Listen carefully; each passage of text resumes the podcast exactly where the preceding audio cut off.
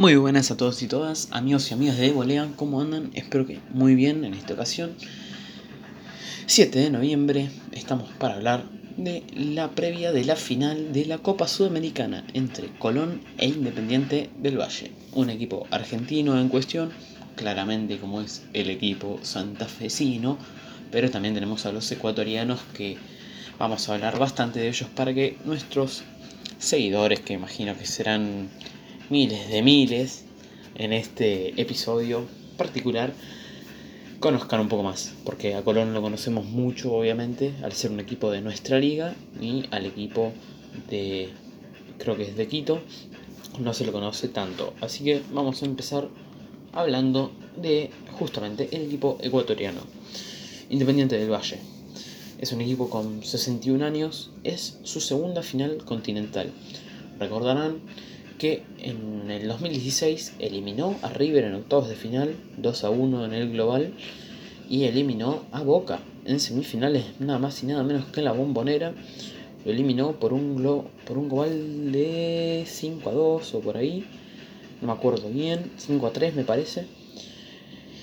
Así que fue un equipo que tuvo el récord histórico de eliminar tanto a River y a Boca en la misma competencia y también el primer equipo ecuatoriano que ganaba en la bombonera, porque recordemos que ganó la ida y la vuelta contra Boca, ganó en ambas ocasiones, en los 90 minutos los ganó a los dos partidos, así que esa vez llegó a la final de la Libertadores, en la cual perdió 2 a 1 en el global, empató 1 a 1 de local y perdió 1 a 0 en Colombia contra Atlético Nacional, que fue en ese partido considerado campeón de la Copa Libertadores 2016 para que el equipo ecuatoriano quede con la medalla de plata, que igualmente para los recursos que tenía fue un gran desempeño, más que nada teniendo en cuenta los recursos, de dónde es el equipo, no un fútbol tan competitivo, así que casi, casi, va a ver, historia hicieron, pero casi se llevan el oro, que hubiera sido ideal para este club.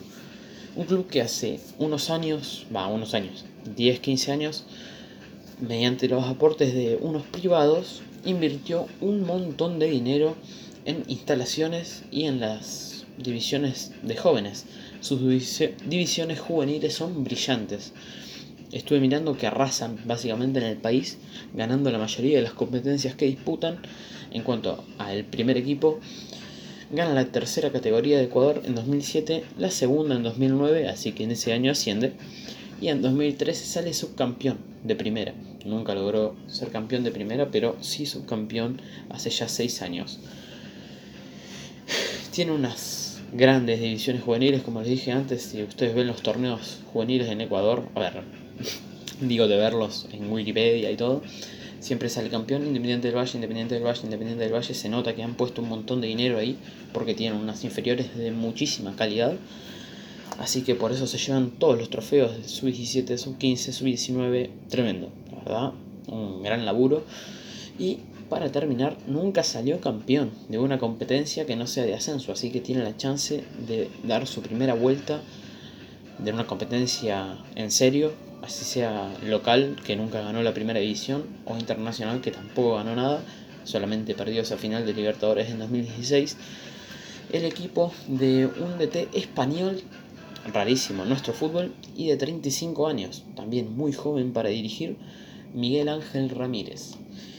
Hay tres jugadores que imagino que conocerá el público un poco, nuestro público de Argentina, obviamente. El central, Ricardo, no, Richard Junque, de 27 años. Es hermano del Jonathan Junque que juega en Estudiantes de La Plata. Debutó en 2011 en Almagro jugó 145 partidos ahí. En 2017 va a Deportivo Cuenca de Ecuador y en 2018 pasa a Independiente del Valle donde obviamente todavía sigue.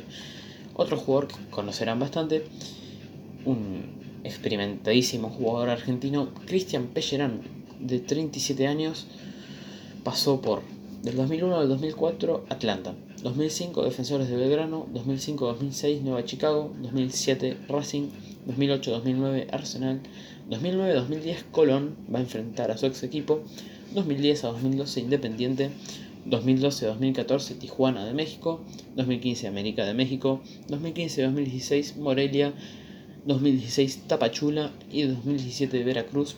Todos estos últimos cinco equipos de México.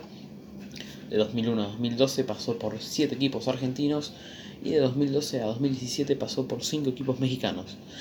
Y desde 2018 está en Independiente del Valle de Ecuador.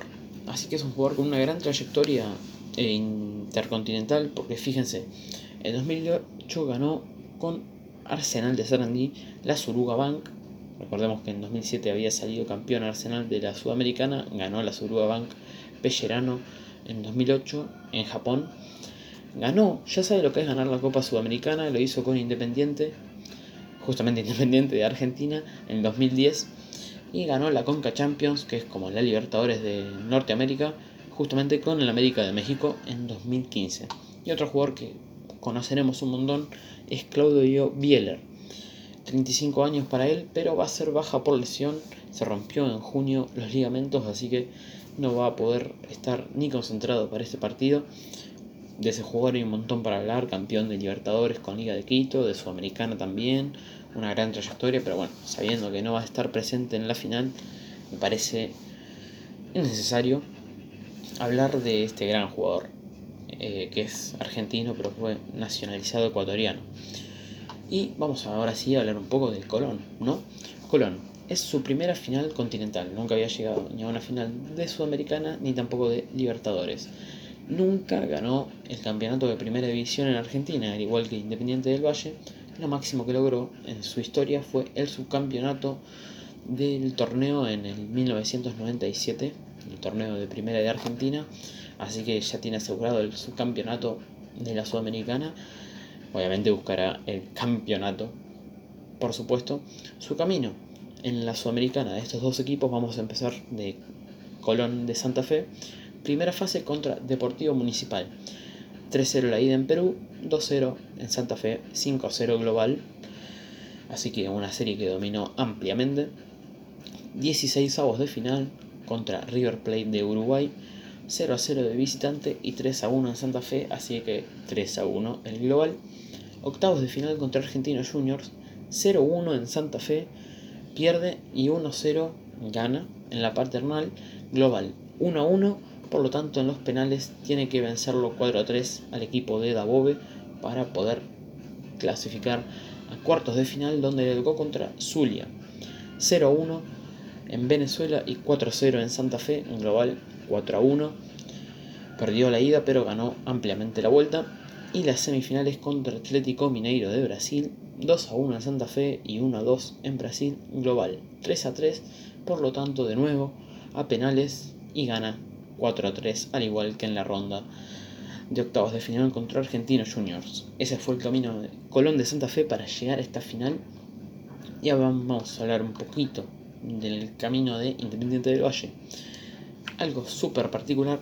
En la primera fase le tocó contra Unión de Santa Fe, el máximo rival de Colón.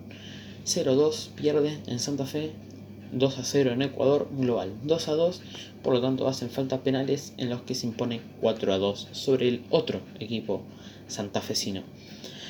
16 de final contra Universidad Católica.